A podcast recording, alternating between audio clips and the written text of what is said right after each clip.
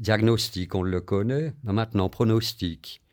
Monsieur Culta, on ne fait pas de pronostic. J'aurais dit, mais je vous demande pas le, jour et l'heure, mort de grandeur, six mois. Mais elle dit, ouais, six mois, ouais, ouais, pas de problème. Deux ans, là, ils étaient déjà moins sûrs. Euh, un oui, moyennement convaincu. J'ai dit euh, cinq ans. Puis là, j'avais vu des têtes plus blanches que les blouses qu'ils portaient. Tout le monde se regardait la pointe des chaussures. Il y a eu un silence pendant un temps indéfinissable. Le, temps prend presque une autre dimension dans ces moments-là. Mm. Et puis ce silence a été rompu par un des, médecins qui était présent, qui m'a dit Monsieur Gupta, cinq ans, c'est très, très, très long. J'ai dit Bon, peut-être deux ans, c'est pas garanti, mais de toute façon, pas cinq ans. Oui. Bonjour à tous, bienvenue dans la saison 4 du podcast Face au miroir, réalisé en coproduction avec 20 minutes. Aujourd'hui, j'ai la chance de recevoir son excellence Bertrand Cuta. Comment vas-tu?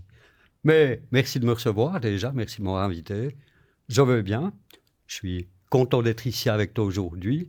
Hein Et puis, ben, content d'entamer la discussion qui s'annonce. Exactement. Donc, je te laisse y aller de toutes tes questions. C'est gentil. tu me mets à l'aise déjà, Bertrand. J'apprécie. Avec plaisir. Merci. Bah, tu sais quoi, on va directement se, se, tourner dans, et rentrer dans le vif du sujet. Ma première question, c'est tu es le plus ancien malade du sida en Suisse. Mais qu'est-ce que ça a impliqué pour toi? Alors, effectivement, statistiquement, je suis le personnage en Suisse qui présente la plus longue histoire avec ce virus. Ce que ça a impliqué pour moi, c'est beaucoup de choses. Déjà, c'est de m'être infecté par ce virus en 1980-81. Ensuite, d'avoir vécu la toute première période de cette pandémie qui touchait la planète entière, avec toutes les peurs irrationnelles mhm. que ça a levées. Après, j'ai dû commencer d'être traité, les trithérapies qu'on connaît aujourd'hui, enfin, trithérapie, c'est générique. les multithérapies, je dirais, qu'on connaît aujourd'hui, n'existaient pas lorsque j'ai commencé d'être traité en 1992.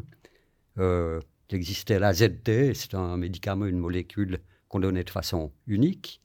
J'ai eu recours à ce traitement que j'ai supporté pendant deux ans, deux ans après lesquels les effets indésirables induits par le traitement étaient tels que j'ai dû stopper le traitement. Et c'est à ce moment-là que les pharmaceutiques cherchaient des patients volontaires pour expérimenter de nouvelles formes de thérapie, à savoir des thérapies combinées, associer plusieurs molécules différentes dans le cadre d'un même traitement, ce qui ne s'était jamais fait auparavant. Donc tu as été un cobaye en fait J'étais un cobaye. Et pour rentrer dans ce protocole d'essai, c'était un protocole dit à la double aveugle. Une partie des patients recevaient des principes actifs, les autres recevaient des placebos, c'est-à-dire les mêmes médicaments que les mhm. autres, mais sans aucun principe actif. Ni le médecin ni le patient ne savaient ce qu'ils recevaient. Et puis, euh, pour entrer dans ce protocole, on devait signer un formulaire, un formulaire de décharge de responsabilité envers le corps médical et les pharmaceutiques, sur lequel il était clairement stipulé que les expériences qu'on allait entreprendre sur moi, on ne me garantissait aucun effet bénéfique, mais des effets indésirables, peut-être bénins, voire irréversibles, ou alors, dans le pire des, dans le pire des cas, mortels. Lorsque j'ai signé ce document, c'était plus pour moi. J'avais fait mon propre deuil. deuil. J'étais, voilà, j'étais serein par rapport à ça plus personne ne voulait de moi, je pouvais encore faire quelque chose pour les autres. C'est ce qui m'a motivé à entrer dans ce protocole. Et ça, c'était en quelle année, tu as dit? Alors ça, c'était en 1994-1995. Alors, donc, donc, donc, c'est-à-dire que dans ce fonctionnement-là, il y avait deux parties, on va dire. Un côté où on vous donnait des médicaments qui traitaient ou qui avaient pour espérance de traiter, et d'autres recevaient des médicaments blancs, donc placebo. Mais ça, toi, tu sais pas ce que tu reçois alors? C'est une surprise. Ah, aucune idée. Ni le médecin qui me suivait dans le cadre de l'étude. c'est ce qu'on appelle un protocole à la double aveugle. C'est-à-dire ni le médecin ni le patient sait ce qu'il reçoit. Le, le, le- C'est un protocole qui se déroulait sur une année, puis après une année, on s'est rendu compte que ça fonctionnait, contre toute attente. Le- Wow. Pour moi, c'était une belle porte de sortie, sans plus. Totalement. Mais je m'attendais pas du tout à ce que ça fonctionne. Mais psychologiquement, ça a dû être quelque chose, ça, quand même. hein. Oui, mais j'avais cette euh, Mais sérénité. J'avais eu déjà deux ans où je m'étais préparé. J'avais dû faire mon deuil. Euh, quand j'ai dû commencer d'être traité, il y a bien sûr la première réaction quand j'ai appris la situation gravissime dans laquelle je me trouvais. Ça a été d'abord un effet de sidération. Quand on apprend sa propre mort prochaine, ça laisse pas indifférent. Ensuite, il y a eu un moment d'une certaine forme de révolte. Et puis ensuite, l'acceptation. Puis une fois passé l'acceptation, voilà, on est conscient de ce qui se passe, on fait avec, et puis ben, on essaie de vivre chaque jour pleinement parce qu'on sait qu'on arrive au bout du compte. Hmm, C'est aussi simple que ça. sûr. Et, euh, D'autres ne sont pas parvenus à arriver à la phase d'acceptation. Ils en ont extrêmement souffert. Je ne, euh, je ne juge personne, donc. Hein. Mais moi, je me suis rendu compte, ayant passé par là, que c'est quelque chose qui m'a aidé dans cette, euh, dans cette épreuve. Tu parlais de conscience et je trouve ça très intéressant parce que est-ce que dans ton cheminement, donc dans ta jeunesse, toi qui as été euh, infecté plus tard et tu vas me raconter comment, est-ce qu'il y avait de la prévention faite à l'école? Quand tu sors de l'école, par exemple, quand tu sors et que tu vas au collège ou que tu vas euh, dans la suite de tes études, est-ce qu'il y a un travail sur cette maladie qui est déjà euh, un petit peu expliqué ou pas du tout? Alors, à l'époque, hein, j'ose pas dire mon âge, je suis né en 1960, ça veut dire que j'ai termi- terminé ma scolarité en 1976. Il n'y avait pas de prévention euh, VIH. Le VIH existait déjà, mais on n'en parlait pas du tout. Hein, le, le- C'était inexistant dans la réalité des choses. L'éducation sexuelle, il n'y en avait pas. C'était, on était dans le désert néant. total, néant total. Le, le- le- voilà. Alors, euh, ceci fait que, voilà. Ensuite, comment j'ai, je me suis infecté? Je dirais que c'est une question qui demande de réponses. Mhm. Premièrement, toutes les personnes que j'ai rencontrées qui se sont retrouvées dans la même situation que moi, aucune n'a choisi d'être infectée et pour toutes, c'était un bouleversement total de leur existence. Ça, c'est la réalité des choses. En ce qui me concerne, il faut remonter bah, à l'époque de la fin de ma scolarité, début de la vie professionnelle, mais aussi début de la vie en, société, entre parenthèses, des sorties avec les potes le week-end et tout. Et puis, ben, les sorties avec les potes le week-end, on ne buvait pas que du jus de citron, et puis on fumait deux, trois trucs qui n'étaient pas dans le manuel. On se comprend très bien. Et puis là aussi, rarement, ça m'est arrivé d'avoir euh, contact avec d'autres produits, euh, cocaïne, morphine, héroïne. Mais vraiment, euh, rarement. Ah, c'était vraiment rare. Tu V- pas, Vraiment très rarement. Vraiment très tu rarement. n'étais pas un toxicomane ou. Non, c'était c'était vraiment de façon ludique et puis exceptionnelle. D'accord. et puis est survenu un drame dans la famille. Le l'aîné de la fratrie, je suis le cadet des garçons d'une famille de quatre enfants. J'ai une sœur de cinq ans, ma cadette. Alors l'aîné de la famille, qui est un type brillant, euh, extrêmement intelligent et tout, mais dès qu'il était aux manettes d'une machine à moteur, c'était nos limites, Mhm. a eu un très grave accident de la circulation à Genève. Euh, on a été informé le soir qu'il était hospitalisé dans un état catastrophique. Et puis, le lendemain, j'avais plus de frère. Il était décédé. Ça a été un choc terrible pour tout le monde, pour mes parents, bien entendu. Hein, le, la pire malédiction pour un père ou pour une mère, c'est d'enterrer son enfant. Totalement. Le, je l'ai constaté. Mais pour la fratrie aussi, ça a été un choc absolument terrible. Et t'avais quel âge à ce moment-là? Et puis à ce moment-là, j'avais petitement 20 ans. Et puis là, alors, suite à ce décès, puis quand je dis suite à ce décès, c'était le lendemain des, des funérailles, tombé sur un pote de fête Mhm. et tout de, de la région, qui me dit Ah ouais, j'ai vu ce qui s'est passé dans ta famille, c'est ouais, c'est terrible. Mais viens, on peut aller se fumer un petit pétard à la maison, puis aller avec lui. Puis bon, euh, fumer un joint, puis que dalle. m'a dit, mais il me reste encore un petit truc, une petite ligne d'héroïne. C'est là que, hop, une petite ligne d'héroïne, puis là, plus, j'étais pas triste, j'étais pas content, j'étais neutralisé. C'est le meilleur mot que je trouve pour euh, déterminer l'état. Totalement neutralisé. Mm. Et puis, ben, je suis pas gros, mais je suis un gros con. Ma réaction, c'était de me dire, ben, voilà la solution. Ta peine que tu n'arrives même plus à pleurer, ton chagrin que tu n'arrives même plus à exprimer, voilà le médicament. Et puis, comme quand je fais les choses, c'est aussi à fond ou bien pas du tout. Alors là, la consommation a très rapidement explosé, mais augmente de façon tout à fait exponentielle.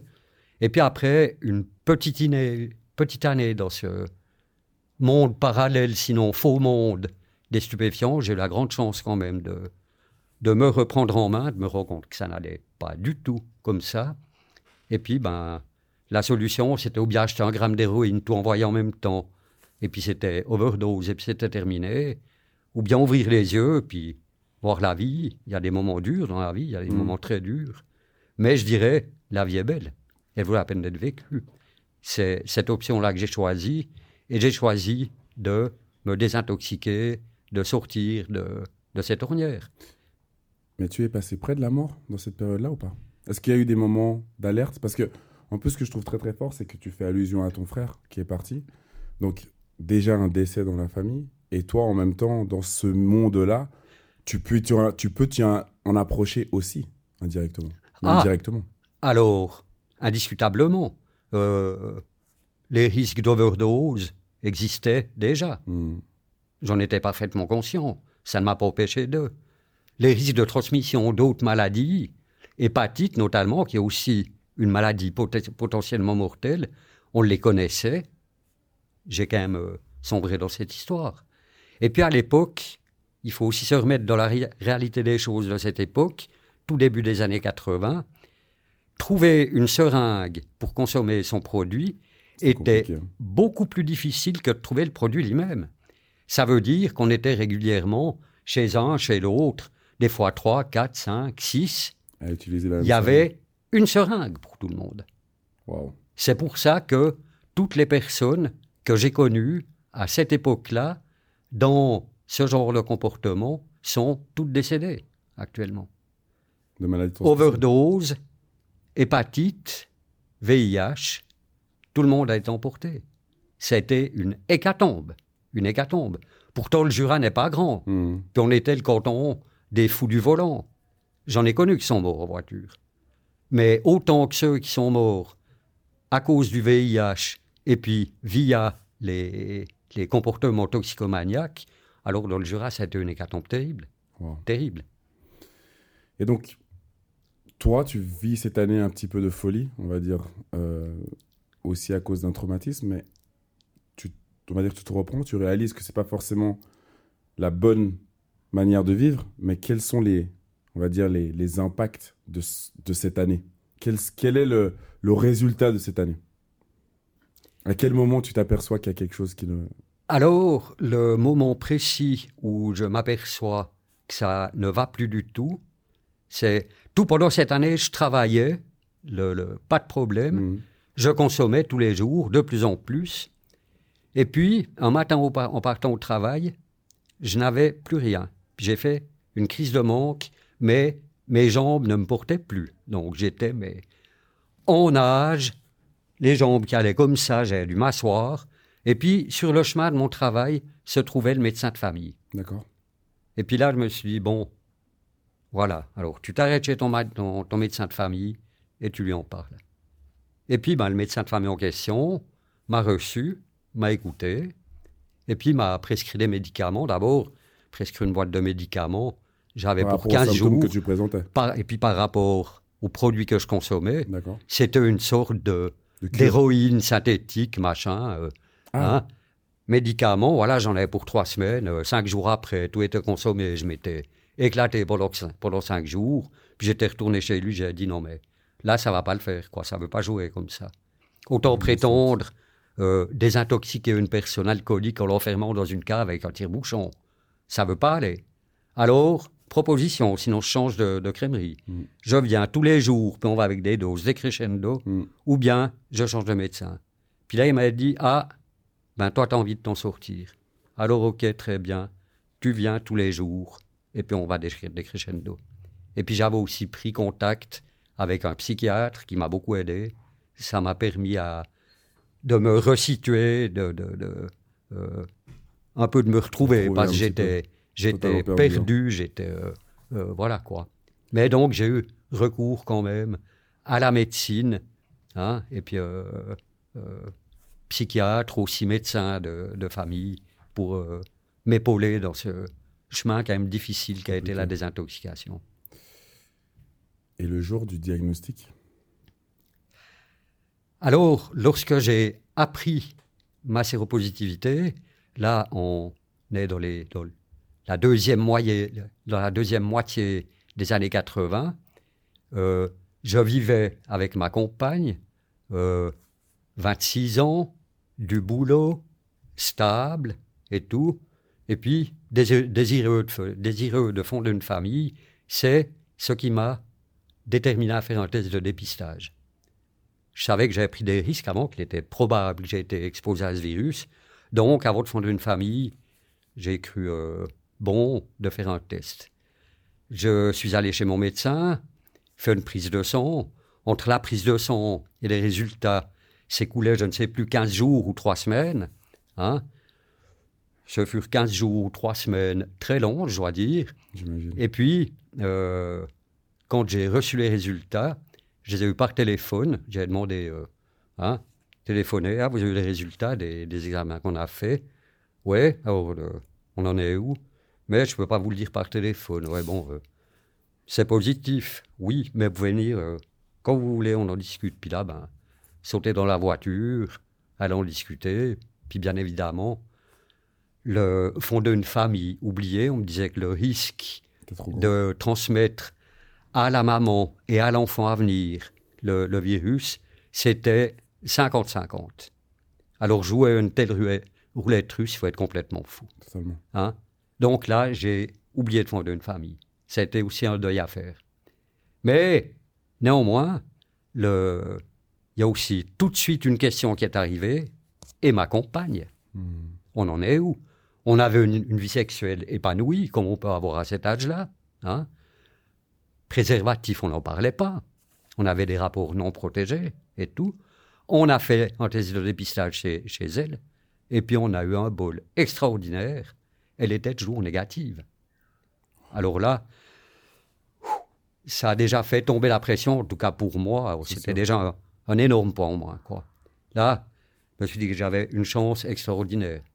Toujours est-il que après l'arrivée de ce nouvel élément dans notre vie de couple, hein, qui est le virus du VIH, euh, ma compagne, nous n'étions pas mariés, a supporté cette nouvelle réalité pendant une petite année, après laquelle les angoisses générées par cette euh, nouvelle situation étaient telles qu'elle s'en est allée.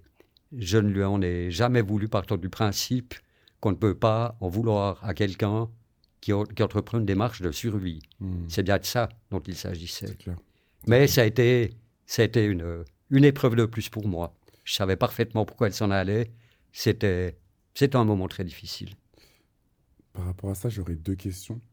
Et, et- la première serait que en fait, on est quand même passé de la 20, 20 ans à 26 ans et que on n'a même pas, t'as même pas eu de symptômes d'alerte par rapport, t'as été, parce que tu voulais fonder une famille, faire un dépistage, mais il n'y a pas eu de, souvent quand on lit par rapport à cette maladie, on dit que d'abord c'est un peu comme une grippe, des maux de gorge, des maux de tête, de la fatigue, des ganglions qui, qui, qui, qui gonflent, plein de choses, plein de, de, petits, de petits éléments comme ça, mais toi, t'as rien ressenti?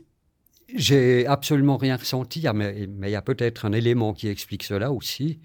Euh, de toute façon, une chose est certaine, c'est que j'étais infecté par contact sanguin via l'échange de seringues, hein, la consommation de, de stupéfiants, et puis probablement aussi j'ai été surinfecté lors de rapports sexuels non protégés entre personnes de, de- de, euh, du même milieu, la- dans la toxicomanie. Veut dire j'ai été infecté de plusieurs façons. Ça, c'est absolument sûr. Hein. Mais avec la puissance des produits qu'on consomme, notamment Mhm. héroïne, morphine, alors dire quand? Aucune idée. Mais absolument aucune idée. Avoir une fois eu un mal de gorge ou un truc, peut-être, mais Mais c'était pas le- l'alerte. le- le- et puis faire la relation de cause à effet, hein, savoir qu'il s'agissait du VIH à l'époque, le mot sida n'existait pas. N'existait pas. Ce qui ne m'exonère de rien, encore Mhm. une fois. Risques étaient inhérents à, à- à la toxicomanie, on en était parfaitement conscient, on a quand même sombré là-dedans. Mais le mot sida n'existait pas. C'est incroyable parce qu'aujourd'hui, quand on s'en renseigne un peu et qu'on regarde, on dit 3 à 6 mois quand on est infecté pour aller, pour voir en tout cas dans les prises de sang, euh, de voir qu'on a été infecté. Mais toi, tu n'as même pas eu de symptômes en fait. Aucun. Qui, aurait pu te dire je dois aller à l'hôpital parce que ma santé se dégrade. Rien. Non. Ma santé se dégradait par rapport à ma consommation de stupéfiants. Voilà. Mais pas Le- par rapport au. Euh, J'avais un besoin de plus important, de plus en plus important au niveau quantité Mm. quotidienne de stupéfiants. Mm. Mais sinon, des symptômes de problèmes de santé, aucun. Aucun. Et la deuxième question, c'était du sens, tu parlais de ta compagne qui te quitte dû à l'annonce, et comme tu le dis très bien, qui est assez, qui est assez compréhensible à tes yeux. Mais le reste de l'entourage, quand tu annonces aux gens que tu côtoies tous les jours que tu es séropositif, euh, c'est quoi les réactions? Est-ce que tu as du soutien? Est-ce que les gens euh, partent? Est-ce que tu es vu comme quelqu'un de sale? Est-ce que parce que souvent cette maladie est un petit peu liée à la saleté ou à la maladie de la honte. Quel est le regard qui, qui se pose sur toi? Alors, dans un premier temps, euh, c'est une nouvelle que j'ai pas hurlée sur les toits, bien évidemment. hein, le, le, euh, mais euh, je m'étais ouvert de cette nouvelle réalité auprès d'une personne que je croyais, croyais être euh, amie, hein, en qui j'ai complètement confiance. Et puis, le résultat, j'avais parlé de ma séropositivité tout. Le, quelques jours après, il faut aussi se mettre dans le contexte du Jura. Le, comme on dit dans le Jura, on marche sur la queue d'un chien à Delémont, il crie à Porrentruy, et puis on l'entend à Seigneur-Léger. Le Jura est tout petit, quoi. hein, c'est- une grande agglomération à tout casser. C'est dire que les bruits, ben, tout le monde connaît tout le monde, et puis voilà, quoi. Alors, euh, ça, ça a fuité, et puis rapidement, le, le- le- tout le monde le savait. Et puis là, alors, il y a eu deux types de réactions. Malheureusement, le plus fréquemment, les gens se sont détournés de moi. Les invitations aller se faire un pique-nique, aller se faire une bouffe chez un, chez l'autre. Alors ça, ça s'est assez vite ramené à rien. Et puis, deuxième type de réaction, les moins nombreuses, pour qui rien n'a changé, qui sont encore aujourd'hui toujours des amis, qui sont toujours présents, mais c'est une fraction de ce qu'il y avait au départ. Quoi. Mais ça, c'est des gens à qui je tiens à rendre hommage aujourd'hui. euh, voilà, c'est des, des, compor- des comportements courageux pour l'époque. Et je les en, je les en félicite et je, et je les en remercie. Doit dire merci. C'est Ouais. beau ça. C'est beau. Et puis toi, à cette annonce, donc tu, tu prends ta voiture, comme tu le disais, pour euh, te rendre euh, à l'hôpital. Euh, chez mon médecin, Chez ton médecin, comment t'encaisses le coup, Bertrand? Comment tu vois la suite? Quelles sont, Quelle est ton espérance de vie?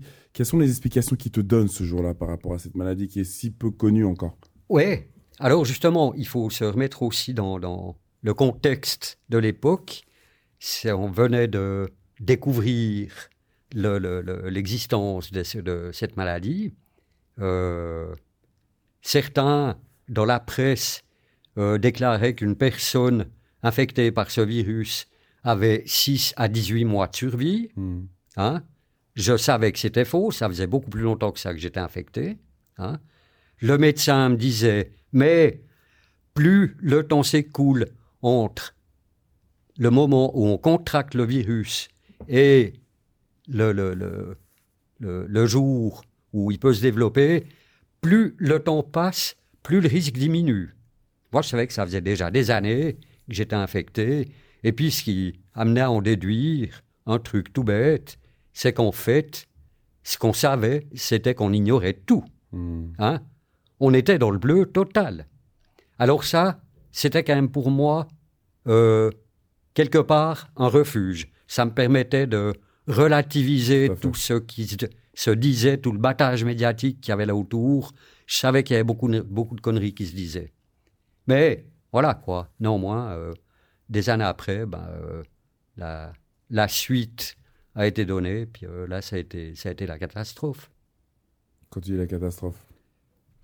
Ben, pendant des années, j'ai continué de vivre, mais je dis relativement normalement. Je travaillais depuis que je connaissais ma séropositivité.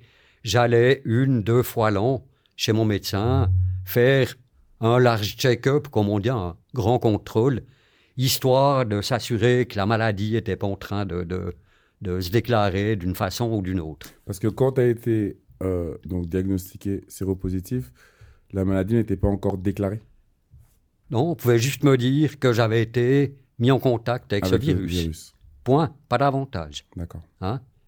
Et puis là, ben, euh, fin 1992, lors des contrôles de routine que je faisais, euh, on s'est rendu compte que mon système immunitaire, pour, pour faire simple, hein, en principe c'est des lymphocytes CD4, mais je suis pas là pour donner un cours magistral de médecine, j'en serais parfaitement incapable d'ailleurs. hein. Mais en gros, mon système immunitaire était détruit à plus de 80%. Ça veut dire que la situation était tout à fait alarmante. Je travaillais, pas de problème, je ressentais absolument rien. C'est des examens sanguins très particuliers qui ont révélé que, quand on a cherché vraiment dans le système immunitaire s'il y avait des signes précurseurs d'une catastrophe autant redoutable que redoutée, euh, étaient présents. Puis là, ben, ils étaient euh, plus que présents. La maladie était déjà bien avancée, en fait. Et puis, ben voilà. Alors là, ça a été, euh, ça a été la gifle, mais terrible, terrible. Là, c'est le monde qui s'écroule, le plancher qui se dérobe, le plafond qui nous arrive sur la tête, c'est tout en même temps. Quoi. Ça, ça a, été, euh, ça a été un temps extrêmement difficile. Même en sachant que tu avais pu être exposé avec tout ça, tu, au moment de l'annonce et quand on réalise que tu es en fait affecté, que justement ton système immunitaire était quoi, à 80% dégradé, Oui, ouais, j'ose imaginer que ça a dû être compliqué à, à- à encaisser ça.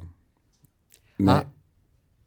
Et dans cet encaissement, tu vois, du sens où on te donne cette nouvelle-là, tu. C'est quoi? On te donne une espérance de vie? On te donne des indications? On te donne qu'il faut faire des médicaments? C'est quoi la suite? Parce que une nouvelle aussi grande euh, a beaucoup de conséquences quand même. Oui, énorme. Le, lors de mon premier rendez-vous à l'hôpital universitaire de Bâle, dont je bénéficie toujours des excellents soins, euh, voilà, à la fin de l'entrevue avec les médecins, il y avait un groupe de trois médecins euh, avec qui je discutais. Hein, euh, dit, bon, diagnostic, on le connaît, maintenant pronostic. Monsieur Culta, on ne fait pas de pronostic. J'aurais dit, mais je vous demande pas le, le jour et l'heure, de grandeur, six mois. Mais elle dit, ouais, six mois, ouais, ouais, pas de problème. Deux ans, là, ils étaient déjà moins sûrs. euh, un oui, moyennement convaincu. J'ai dit euh, cinq ans. Puis là, j'avais vu des têtes plus blanches que les blouses qu'ils portaient. Tout le monde se regardait la pointe des chaussures. Il y a eu un silence pendant un temps indéfinissable. Le, le temps prend presque une autre dimension dans ces moments-là. Mm. Et puis ce silence a été rompu par un des, des médecins qui était présent, qui m'a dit euh, Monsieur Gupta, cinq ans, c'est très, très, très long. J'ai dit Bon, peut-être deux ans, c'est pas garanti, mais de toute façon, pas cinq ans. Oui. Ça, ça a été terrible. Ça a été terrible. Tu fais un deuil à ce moment-là? Tu fais un deuil à ce moment-là? Alors, pas tout de suite, non. Il y a d'abord un moment de sidération. Hmm. On reçoit ça, une montée, une montée d'adrénaline, pas possible. Hein. Mon principe, quand il y a des montées, mon- montées d'adrénaline, ça monte très rapidement, après ça retombe presque aussi sec. Mm. Là, ça a monté, et puis c'est resté en haut. C'était vraiment un effet de sidération. Et puis après, il y a le moment, j'entends, où il y a une forme de rage par rapport à ça. Hein du regret aussi ou pas? Je ne dirais pas de regret, mais une euh, vraiment de révolte profonde par rapport à ça. Puis on dépasse ce moment, puis après on se dit, bah, ah beau se révolter et tout ce qu'on veut, ça va rien changer. Hmm. Sinon, encore replier les choses. Rendre l'invivable encore plus invivable. Mm. Puis là, on arrive dans l'acceptation. Puis une fois qu'on a dépassé ce stade de l'acceptation, voilà, on continue la vie du mieux qu'on peut, sachant qu'il reste plus beaucoup à vivre. Mais là, c'est paradoxal à dire. On sent l'air qu'on respire, on sent l'air dans les poumons, on, on a une acuité visuelle euh, aussi auditive et tout, mais qui est multipliée par 10, quoi. C'est absolument, déployé en fait. absolument fou. Absolument fou. Mais aussi, ça a été le début des prises de traitement. À l'époque, c'était la ZT, c'était le seul médicament qu'on donnait aux personnes dans, dans cette situation. On m'a donné la boîte de médicaments. J'ai eu deux jours à la maison. D'abord un petit peu réf- réfléchi avant de les prendre. Puis là, je me suis dit, mais si ça peut me prolonger la vie d'un mois ou de deux mois de vie décente, ça vaut la peine. Une vie, on n'en a qu'une. Hein. On n'en a pas deux. On en a une. Alors, si on peut un peu, un peu prolonger tout ça, hein, puis profiter de voir, de ressentir encore les choses, on y va. J'ai commencé de prendre les traitements. C'était des traitements, c'était pas de la guimauve, hein, c'était des, des traitements lourds, lourds, lourds en effet indésirables. Le, le, le- Voilà. Mais non, moi, j'ai commencé de prendre ces traitements. Mais aussi, une des premières conséquences était la suivante c'est que les effets indésirables des traitements, qui étaient déjà très lourds, Hmm. plus le. Là, on peut parler de traumatisme Hmm. psychologique d'apprendre cette nouvelle situation, ont fait que j'ai dû cesser mon activité professionnelle. Et puis là, possible. non, non, non, non, c'était plus possible. C'était plus possible. Et puis là, c'est pour l'anecdote, mais il s'est trouvé que j'étais mal assuré au niveau perte de gain, maladie. Et puis, ben, du jour au lendemain, je me suis retrouvé condamné à mort à relativement brève, brève échéance. Sans revenu, je gagnais entre 5500 et 6000 francs par mois à l'époque. Hein. La assistance sociale, 40 francs par jour. Tout ça en même temps. Et puis six mois après, mon épouse s'en est allée. Je dois dire que c'était une période très nourrie de mon existence, extrêmement dure à vivre. Mais voilà, on a traversé ça. Puis je suis quand même vachement content d'être là encore aujourd'hui.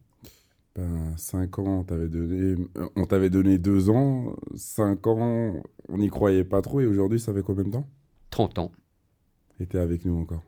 Eh oui, vous devez encore me subir, vous n'avez pas de bol. non. On est très content de te recevoir. On est très content de te recevoir. Waouh. C'est, c'est tellement fort que je me demande, qu'est-ce qui t'a. Alors, qu'est-ce qui t'a fait continuer? Avec tout ce que tu viens de me dire à l'instant, à quoi tu t'es raccroché Pour te dire, ben en fait, non, c'est pas la fin. Ma femme me quitte, ma compagne me quitte, je suis malade, je n'ai plus d'argent. Qu'est-ce qui t'a fait continuer, Bertrand? L'amour de la vie, sans aucun doute, la prise de conscience que c'était, ben, j'arrive au terme, le, imaginer qu'on arrive au terme de son existence à 33 ans, c'est, c'est pas facile, c'est pas facile. Mais, voilà, comme j'ai dit tout à l'heure, cette sensation, mais complètement amplifiée de tout, hein, mais aussi des, sentiments très désagréables, j'entends m'arriver à dépasser, mettre de côté ces trucs désagréables, et puis d'aller vers euh, les trucs qui plaisent. J'étais un tout fou de moto, je faisais du trial, j'avais encore ma moto de trial à la maison, ça, ça a été ultra bénéfique. J'allais me faire mes petites balades, totalement illégalement, n'est-ce pas? Je sautais sur ma moto, hop, les crêtes du Jura. J'allais me balader une matinée, exercice, je rentrais, j'étais bien fusillé, tout, Bon vivant. bien claqué. Puis je me disais, mais quelle boule, t'as vu des petits oiseaux, t'as respiré le bon air de la forêt. Encore une journée de gagner. Yes. Puis ça, c'était... Chaque jour était un nouveau jour. Et puis, euh, C'est tellement fort. Chaque fois, le, le matin, j'entendais les petits oiseaux. Je me, me disais, ben, Mais c'est ça encore un jour de gagner. Ça, c'est ce que tu viens de dire est tellement incroyable parce que ceux qui ont, on va dire, la chance ou la bénédiction de ne pas avoir de maladie, ou on leur donne un temps de vie, je pense même pas qu'on a conscience qu'on se réveille tous les matins et de le voir comme une bénédiction. Tu sais, c'est peut-être quelque chose d'acquis, c'est presque normal. Et, et on n'a pas conscience de ça, tandis que toi, dans cette position-là, eh ben, chaque jour est une, est un, est un nouveau jour, quoi. C'est une chance où tu es là encore avec, avec nous et présent sur Terre. Chaque jour est un bénéfice. Ouais. Hein? Ouais. Et puis, euh, j'en suis parfaitement consci- conscient, encore aujourd'hui. Hein, pour moi, le, le- chaque jour est un jour de plus. Je J'aurais jamais dû vivre normalement. Ouais. Alors, euh, c'est- complètement fou. C'est complètement fou. Mais ça, déjà, le- cette prise de conscience de la vie et aussi de, sa finitude, de sa propre finitude, fait que, hein, voilà. Et puis ensuite, ben, le, le, temps passant, la situation s'est dégradée, dégradée, dégradée, jusqu'au point où j'ai plus supporté le, traitement AZT. Les effets indésirables étaient tels, des effets très très lourds, étaient tels qu'on a dû stopper euh, ce traitement. Et puis c'est là que j'entends, il me restait 3 pour 1000 déficiences immunitaires, se dire dans un centimètre cube de sang, toi qui, qui as une, une santé insolente, hein, dans un centimètre cube de sang, tu as en gros 1200 lymphocytes CD4. Moi, il m'en restait 3. Puis dans le même centimètre cube de sang, j'avais 400 000 virus. 400 000 agresseurs Voilà. pour trois défenseurs. Exactement. Exactement. Et puis là, les traitements ne fonctionnaient plus. Et puis, c'est l'hôpital de Bâle qui m'a proposé d'entrer dans des protocoles d'essai médicamenteux. hein. Je crois qu'on en a vaguement touché un mois avant. Et puis là, euh, j'entends pour moi, ce protocole d'essai, c'était une belle porte de sortie. Hmm. Plus personne voulait de moi. J'avais plus de vie amoureuse. Juste ma famille qui ne m'a jamais rejeté Mm. il faut le souligner, qui a toujours été à mes côtés, que je remercie, hein, mais pour qui j'étais juste un, un très gros souci. J'étais un, un poids de chagrin énorme. Pour tous. Le, le- Mais moi qui étais rejeté par le reste, qui était seul face à ma fin prochaine, je me suis dit, ben, plus personne veut de moi, moi je peux encore faire quelque chose pour les autres Mm. signer la décharge de responsabilité sur laquelle on m'a formé que ces essais allaient peut-être me tuer. Hein. Ce jour-là, j'étais très fier de moi. Je me suis dit, bah, tu vois, il n'y a plus personne qui veut de toi. Toi, tu vas encore faire quelque chose pour les autres. Tu peux te regarder dans le miroir. Tu as quelqu'un de... Voilà. C'est beau. Ouais. Et puis après une année, ce protocole, on s'est rendu compte que ça fonctionnait. Extraordinaire. Des trois lymphocytes CD4 qui me restaient en début de traitement, on était passé à 7 ou 8, je ne sais plus exactement. Mais une inversion de tendance comme ça, on n'avait jamais observé auparavant. C'est la première fois. Oui. Puis là, sur le coup, c'était, mais monsieur, mais ça marche. La preuve, voilà, c'est clair.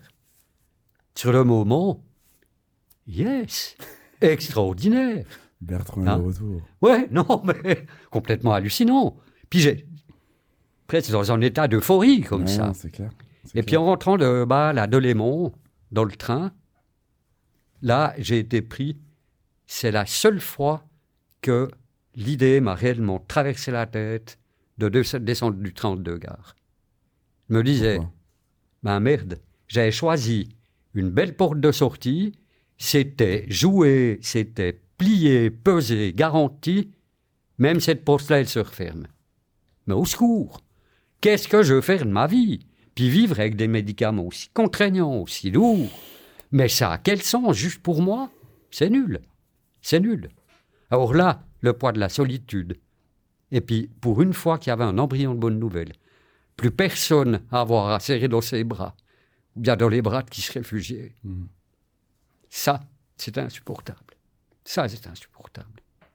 Ça, Néanmoins, je suis resté dans le train, et puisque j'avais jamais fait auparavant, je me suis approché des milieux associatifs, notamment PVA, Suisse, personnes vivantes avec le virus, dont une des activités était la prévention auprès des jeunes et des moins jeunes également.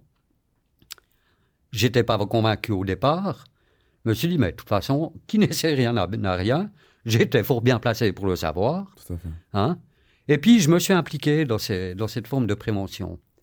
Et puis, rapidement, je me suis rendu compte que mon discours, et pas que le mien, on était euh, toute une équipe, qu'on avait un impact indiscutable sur les gens qu'on rencontrait. Et puis là, je me suis dit, ben, ça, c'est utile.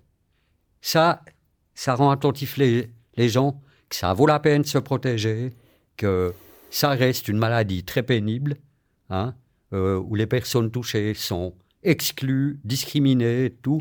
Malheureusement, les personnes séropositives ne sont pas les seules personnes à être exclues ou discriminées, je pense au racisme, à l'homophobie, Bien euh, sûr. le, le- etc., etc. Et il y en a tant. Hein. Toute forme de rejet est inadmissible. Tout être humain a droit au même respect. À 100% d'accord. avec toi. Je, j'ai vécu le rejet. Je souhaite ça à aucun, même mon pire ennemi, je ne le souhaite pas. C'est terrible à vivre. Terrible à vivre. Mais je me suis engagé dans cette prévention, pour revenir. Le, le, le- Et puis lors du début de mon engagement, ça faisait quelques semaines que je fonctionnais dans cet organisme de, de- de prévention. On allait toujours à deux rencontrer les groupes, les différents groupes chez qui on allait. Mhm. Et puis la personne qui devait venir avec moi pour deux interventions, c'était désister en dernière minute pour des raisons tout à fait recevables qui lui appartenaient. D'ailleurs, cette personne est décédée peu de temps après.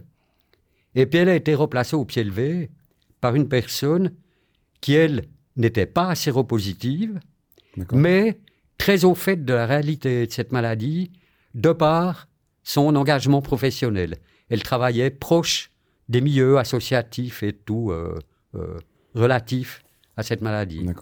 Elle m'a accompagné lors de deux interventions et puis, à mon immense surprise, elle m'a déclaré son amour.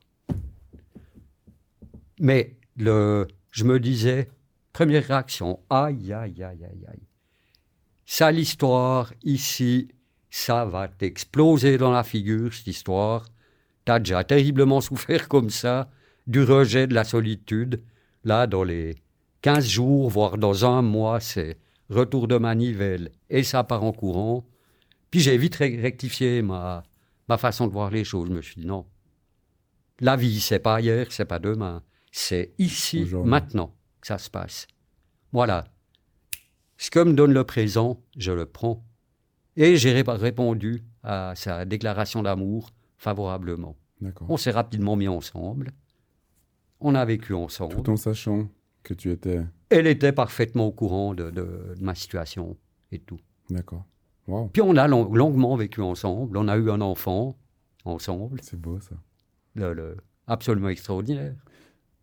Alors laisse-moi juste rebondir sur quelque chose. Comment se passe la, la sexualité quand on est euh, sidéen Est-ce que on parle justement des risques, mais est-ce que ça fonctionne toujours aussi bien? Est-ce que par des prises de médicaments? Est-ce qu'il y a une baisse de libido? Est-ce que il y a encore des érections? Alors il y a plusieurs éléments. Lorsqu'on apprend qu'on est séropositif, le premier truc dans le couple qui ramasse, mais sévère, c'est la sexualité. Mhm. l'envie de- d'avoir des rapports avec l'autre, la libido, à, à proprement parler, on prend un méchant coup, hein, sans faire de jeu de mots hasardeux. Le, le- le- euh, voilà, Non, non, on se, on se sait porteur de ce truc-là qui est mortel. Alors le filet à la personne aimée, Dur. ça enlève du charme de, de hein, Tout à fait. et puis de, de- de- du laisser-aller qu'on peut connaître dans une sexualité épanouie, évidemment, évidemment. Et puis ensuite, les traitements peuvent avoir un effet délétère sur la, la fonction érectile, à proprement parler. Puis moi, j'en ai fait l'expérience consécutivement à un changement de traitement, mais en 24 heures, alors ça ne fonctionnait plus Du mais tout. zéro, que dalle. Ça a duré pendant des années et des années. Et puis ensuite, j'ai eu des changements de traitement, des traitements un peu moins lourds, et puis c'est revenu, mais très, très légèrement, hein, mais jamais suffisamment pour avoir un rapport sexuel digne de ce nom. Donc aujourd'hui, tu pourrais avoir un rapport sexuel? Non, avoir un rapport sexuel partagé, non. Non. Toujours solitaire. Hein encore, à voir. Trop rarement. voilà. non, bah oui. Hein, si, si on peut Non, pas, parler de sexe, Non, mais- j'entends euh, c'est très hein, important parce le, que le- la prévention passe aussi par là, de savoir à, Évidemment. quoi, à quoi on, on Et puis peut, on euh, s'attendre. sans sexualité, ici aujourd'hui, il n'y aurait personne. Personne ne serait né. C'est quand même la, la base de l'existence, j'entends, mais c'est un sujet extrêmement tabou, encore non, pour beaucoup de as, monde. Tu as 100% raison, Bertrand. Mais justement, où- où me mène- où m'emmène ma question Comment est né ton fils alors? Excellente question. Alors, euh, ça faisait ben, quelques années que nous étions en couple avec celle qui allait devenir sa maman.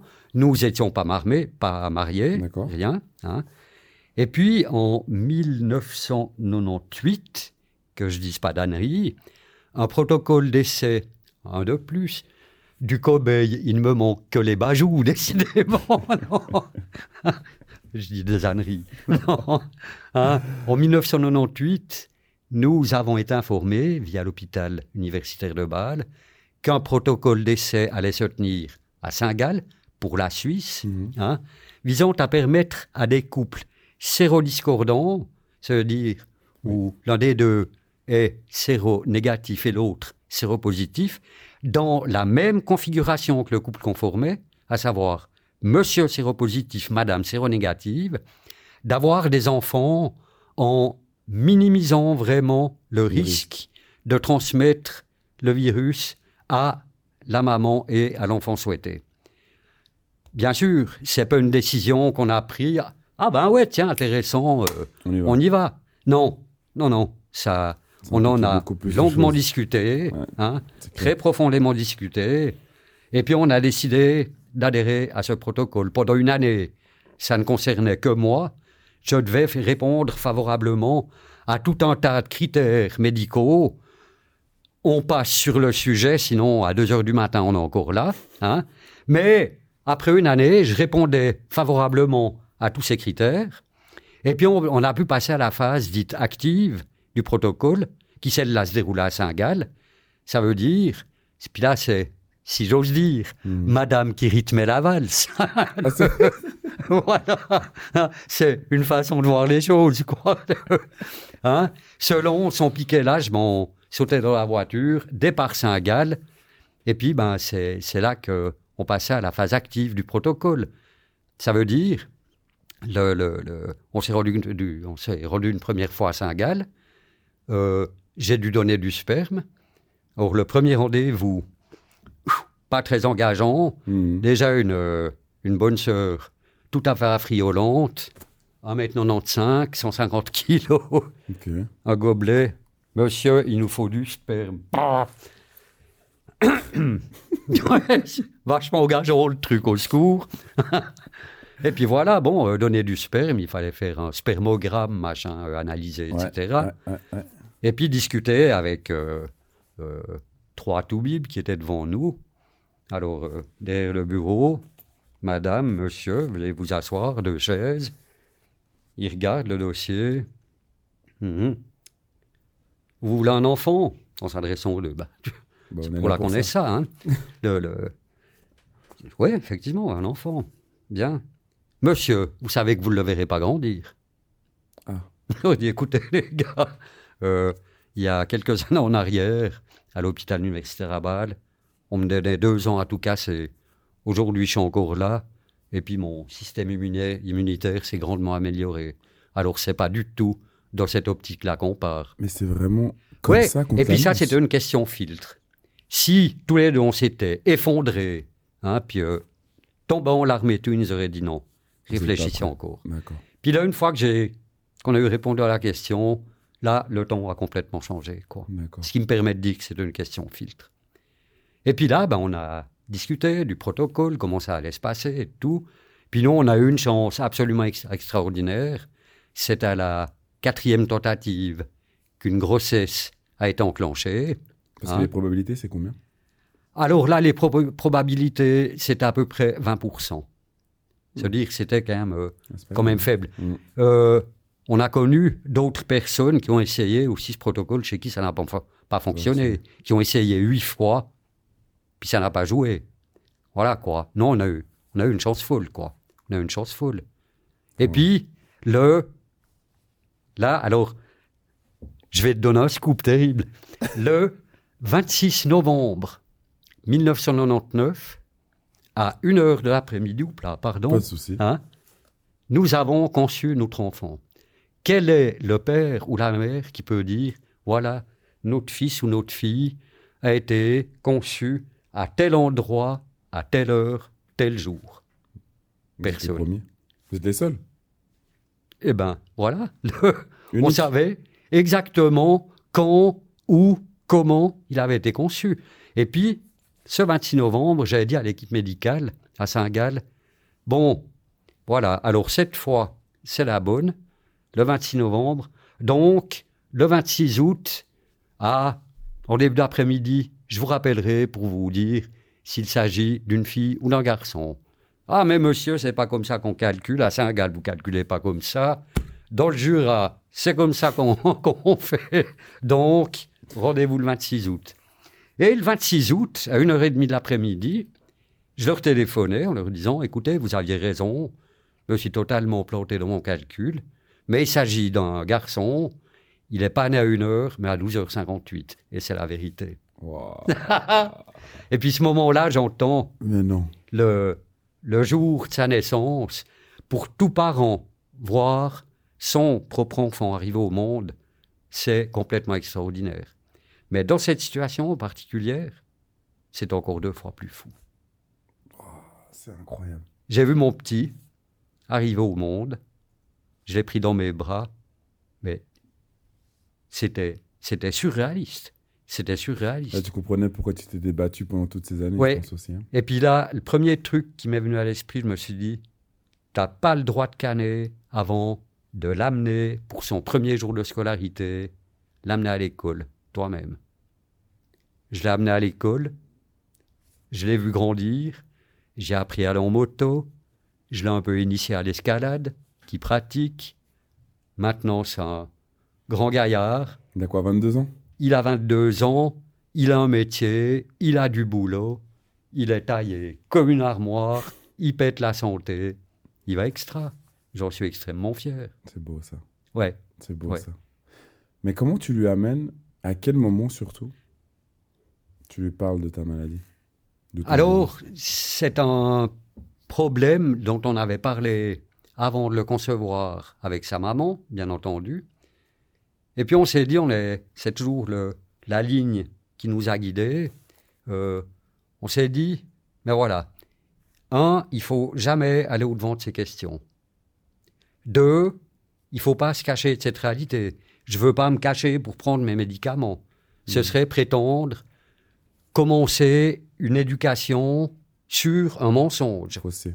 Alors là, mais on va droit à la catastrophe, clair. Hein Mm. Alors voilà, voilà, déjà un petit peu appliquer ces principes de base. Et puis on a toujours fonctionné comme ça. Puis attendu que ces questions viennent. Et puis il y a eu quelques questions quand il était, quand il était petit. Il me voyait prendre des médicaments, machin et tout. euh, voilà, puis lui avait été soigné une fois ou l'autre pour euh, qu'il y ait une angine, un Mhm. truc Mhm. comme tous les enfants. Puis il se rendait bien compte que lui, quand il prenait des médicaments, il y avait un début du traitement, une fin du traitement, ben après c'était terminé. Puis une fois, il m'a demandé, il m'a dit, papa, euh, tu veux pas bientôt arrêter de prendre des médicaments, t'es pas bientôt guéri, toi? J'avais dit, mais tu, sais, Louis, euh, j'ai comme une espèce de petite bête en moi, puis il faut lui donner à manger, sinon euh, c'est elle qui va me bouffer, quoi. Alors lui donne à manger, c'est pour ça que je prends les médicaments. Et puis ça lui a suffi. Et puis à sa demande, il venait, il est venu plusieurs fois avec moi au contrôle à l'hôpital, à Bâle. Oui, oui. Et puis ça le rassurait aussi. Vous voyez, ben, mes médecins, les infirmières qui s'occupaient de moi et tout. Le, le, le... Voilà. Euh, pour lui, l'hôpital universitaire de Bâle, c'était mon hôpital. c'était, fantastique. Il était même, venu une fois euh, assister. Il avait insisté pour venir avec moi. J'avais dû passer un scanner, machin. Puis ben, j'avais pris avec. Puis il avait été dans le local technique avec les techniciens qui, euh, qui faisaient la machine. Il me voyait dans le, dans le tuyau. Hein. Et puis bon, l'examen avait duré quoi C'était un thorax, machin, mmh. euh, du genre 30 euh, minutes. Puis voilà, bon, passer les 30 minutes, moi, aller me rhabiller, machin. Puis c'est une des infirmières qui m'avait ramené le petit. Et puis Louis qui sortait de là. Oh, dis papa, trop cool, j'ai vu comment il te coupe en rondelles avec cette machine. Ah, les enfants, ah, ouais. ah, c'était fantastique. C'était fantastique. Puis là, quand il m'a, quand il m'accompagnait à Bâle, c'était aussi un petit peu notre petite sortie. On allait faire un petit tour au jardin zoologique. Voilà. Mais c'était des, des, moments inoubliables, quoi. Des moments inoubliables. Mais lui, en grandissant, donc, il, il comprend ce que le sida, le VIH est. Est-ce que son entourage ou les gens qui sont autour de lui euh, le savent? Et est-ce que, par exemple, par moment, tu as ressenti aussi une gêne ou une honte de sa part par rapport à toi? Non, non. Et puis ça arrivait, à mon souvenir, c'est arrivé une fois pendant sa scolarité qu'il ait une remarque par rapport à ma situation. Un élève il dit Ouais, mais Louis, euh, de toute façon, ton papa, c'est un PD, machin. Euh. J'avais apparu dans le journal, euh, puis je parlais du, du VIH, SIDA et compagnie. Il a dit Oh, bon, bah, Louis, tu, tu me connais, mais. Dis, mais ça. Qu'est-ce que tu avais répondu hein? Puis, c'est un con. Mm. et puis, point. Et puis, ça, ça s'est arrêté, arrêté là. Ouais, ouais, ouais, prendre en compte le, le, ce qui se faisait à côté pour lui, c'était c'est beau ça. Oui, oui, oui. Il avait un, certain recul par rapport à ça. Mm. Et puis je crois qu'il me connaissait aussi suffisamment pour euh, savoir que hein, le, le, le, il sait qu'il peut avoir confiance en moi. Et moi, je sais que je peux avoir confiance en lui. Oui, oui, oui. Donc Bertrand, en étant le, on va dire le, oui, le, le plus ancien infecté en Suisse, est-ce que tu trouves que le côté prévention sur cette maladie est bon, pas assez bon, faible, néant? Est-ce qu'on peut faire plus? À l'heure actuelle, euh, à mon avis, on pourrait faire beaucoup plus. Beaucoup plus. Lorsque j'ai commencé, voilà, oh, plus de 25 ans hmm. maintenant, de, m'activer dans la prévention, euh, pour la Suisse romande, on avait un projet qui coûtait 120 000, francs par an pour toute la Suisse romande. On intervenait dans des écoles. On Valais, dans le canton de Vaud, à Genève, Neuchâtel, Vaud, Fribourg, Jura. On intervenait partout. On rencontrait des milliers d'élèves annuellement. À un moment donné, pour la Confédération, 120 000 francs par an, ça a été trop. Alors ça a été délégué au canton. Tous les cantons n'ont pas les mêmes moyens. Certains ont continué sous d'autres formes, machin. Enfin, c'est devenu un petit peu nébuleux. Avant, on était, il y avait une coordination au monde. Hein, ce qui faisait, bien sûr, une inertie beaucoup plus importante et puis beaucoup plus riche aussi. D'autres histoires, on se partageait nos histoires, ça enrichissait nos interventions à chaque fois. Et puis tout ça a été abandonné. Voilà, ça m'a profondément déçu, mais aussi moi qui suis intervenu pendant des années dans le cadre du projet École, dans à peu près toute la Suisse romande, sauf depuis la naissance du fils où je me suis limité à l'arc jurassien, bien sûr.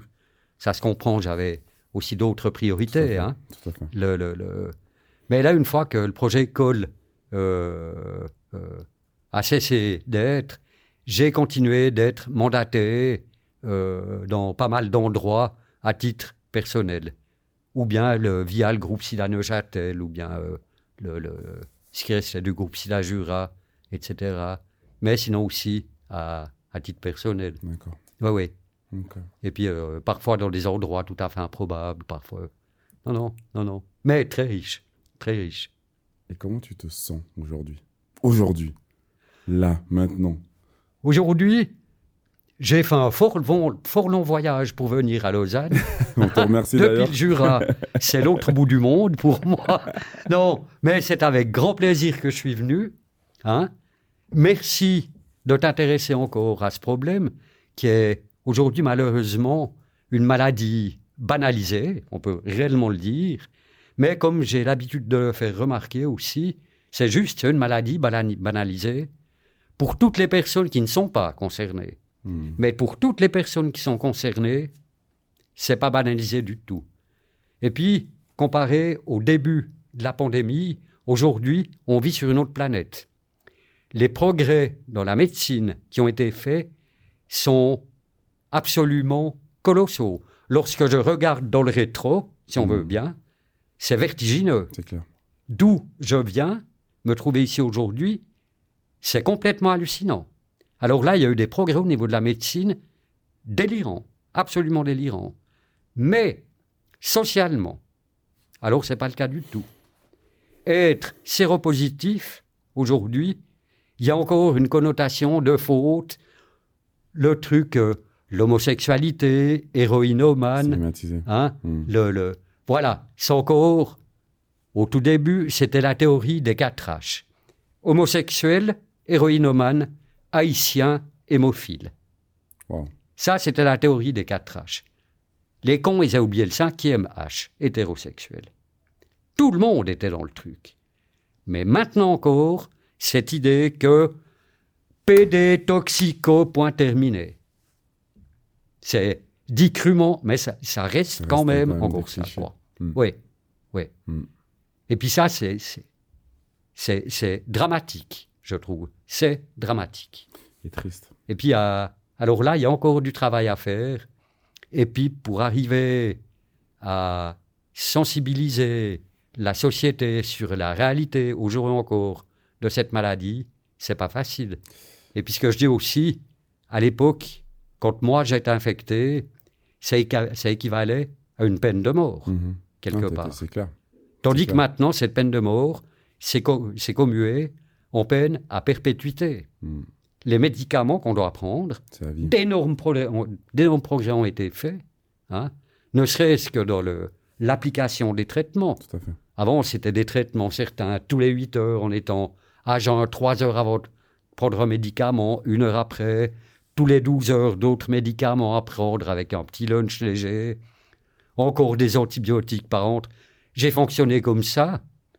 Dernière prise à minuit, première à, à 8 heures du mat, pendant des années et des années.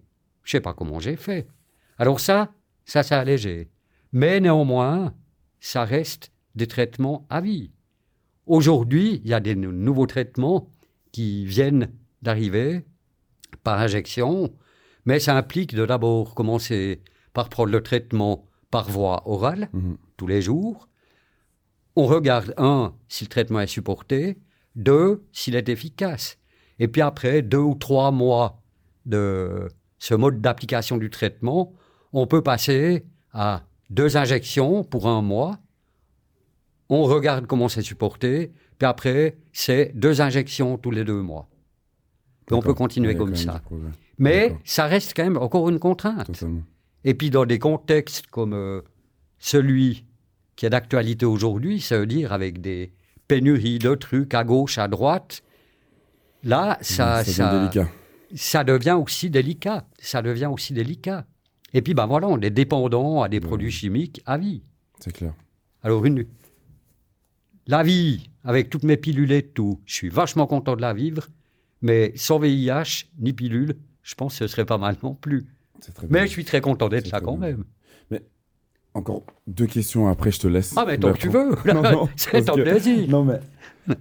Est-ce que tu pourrais me faire, en tout cas, réaliser, quand tu parles de médicaments, combien de médicaments tu, tu prends par jour et combien de médicaments tu as pris jusqu'à aujourd'hui pour être encore avec nous?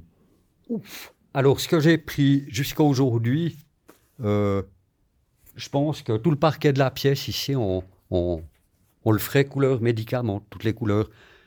Au début, dans les premières trithérapies, je prenais des médicaments le matin, mais c'était un fond de tasse, un improbable muesli multicolore, pas bon du tout, Mm. mais c'était délirant. Je prenais mais jusqu'à 25, 30 médicaments par jour. Des, des, puis des trucs pas possibles, Wow. des trucs très toxiques. Aujourd'hui, ça c'est comme aussi, c'est trop drôle pour me, pour taire cette réalité. Il y a trois ans et demi en arrière, le, j'ai eu l'opportunité, j'avais un traitement que je prenais deux fois par jour, qui fonctionnait, et puis de le remplacer par un traitement que je pouvais prendre, ça me faisait plus qu'un médicament par jour. Ah! Quel pied! Plus qu'une prise de médoc, c'en est, est quand même une, mais Mais plus qu'une. fois par jour, le soir. Waouh La Ah bah liberté, ouais. en Ah gros. bah, J'imagine, ouais. Trois semaines après, crac, hôpital, épilepsie. Merde. Puis là, alors, euh, monsieur, voilà, traitement, tang à prendre toutes les 12 heures, matin et soir. T'en Non. rigoles, c'est fou. Hein. Ouais, T'en- avec non, du recul, c'est. autant, autant se autant- marrer, autant quoi. Sinon, si on en pleure, on se fout par la fenêtre. Non, mais c'était complètement délirant, quoi. Moi, yes, plus qu'une fois. Crac, trois semaines. bon. Ouais, bon, ben, Oh. c'était des vacances. On reprend le boulot, les gars. Non, non, non. Non, non, non, mais ça en est, presque comique, j'entends. C'est incroyable. C'est incroyable. La dernière chose que, que j'aimerais te demander, c'est. Bah, comme tu es passé par là, que tu l'as vécu toi-même, j'aimerais juste que tu s- faire un petit peu de prévention pour toutes ces jeunes filles, jeunes garçons. Qu'est-ce que ils doivent faire attention pour pas se retrouver dans la situation dans laquelle tu t'es retrouvé et dans la situation que tu es encore aujourd'hui Au- À quelle chose cette population, cette société doit faire attention encore aujourd'hui? Alors, je dirais, je dirais, pour la nouvelle génération, aujourd'hui, euh, je ne veux pas dire il faut faire ceci ou bien il faut pas faire cela. Ça ne fonctionne pas. Le, je dirais que la vie est une expérience unique, mais il faut en prendre soin. À savoir, maintenant, le, lors de soirées festives et tout, l'éventail de petites pilules de la fête, machin, qui existent, c'est un éventail d'autant de drogues absolument incroyables que nous, on n'avait pas à l'époque. Et puis, ce sont tous des produits qui ne font pas augmenter la vigilance. Avoir des expériences sexuelles et tout, à cet âge, j'entends euh, 17, 18 ans, mais quoi de plus naturel? C'est normal. Mais ça vaut la peine de se protéger, ça vaut la peine de faire attention. Je ne souhaite pas à mon pire ennemi de vivre ce que je vis encore aujourd'hui. Et puis, j'entends, le, le, le- il y a quand même aussi un grand espoir. Lorsque, mais on peut faire la fête maintenant, faire gaffe très bien. Mais lorsque la personne, les personnes rencontreront la personne avec qui ils veulent faire un bon bout de chemin, voilà, ils se mettent ensemble pendant un moment, ils font chacun un test négatif, pas de souci, tout baigne. Et puis, on peut vivre une sexualité normale et tout. Et puis aussi, aujourd'hui, même si l'une des personnes est séropositive, qu'elle est traitée, qu'elle prend sérieusement son traitement, qu'elle est suivie régulièrement, peut entamer une relation amoureuse, affective, vivre une sexualité sans avoir recours à des préservatifs et tout le commerce. Avec une charge virale qu'on dit indétectable, Mhm. on peut avoir des relations sexuelles sans protection, Mhm. mais dans le cadre d'un couple régulier, Avec pas- des- euh, voilà, le, le- le- euh, voilà, se dire, euh, il faut quand même garder ses espoirs, pas peindre le diable sur la muraille. Le, le- le- les solutions existent, même si aujourd'hui on est plongé dans ce problème. C'est plus la même réalité qu'au début de la pandémie. Mais néanmoins, ça reste un problème qu'on traînera dans l'état actuel des connaissances toute sa vie. Donc, éclatez-vous, mais faites gaffe, quoi. Avec modération. Voilà. Hein Faites des excès, mais pas trop. Bertrand, Non. j'ai envie de te, de te remercier déjà pour ce témoignage exceptionnel. Mais c'est moi qui te remercie de m'avoir reçu, de m'avoir invité sur ton plateau. Vraiment, Ça me touche énormément. Ça me touche aussi énormément. Je pense que, ouais, c'est un, c'est un, c'est un, c'est une maladie tellement taboue. Et je pense que tu, tu l'as amené avec tellement de bienveillance, tellement de douceur aussi, mais de la, la réalité. Une réalité qui est la tienne. Et, et je tiens à te remercier parce que je pense que ça va faire du bien aux gens qui, qui ne connaissent pas forcément, qui ne savent pas euh, tout ce qui va avec, tout ce que ça implique. Et euh, ouais, un grand merci du fond du cœur, Bertrand. C'était, immense aujourd'hui. Super sympa. Et puis quand même, on a bien ri On a aussi. beaucoup rigolé. Yes. c'est pour ça qu'est faite la vie Exactement. aussi. C'est vrai. Merci. Avec grand plaisir. Super sympa.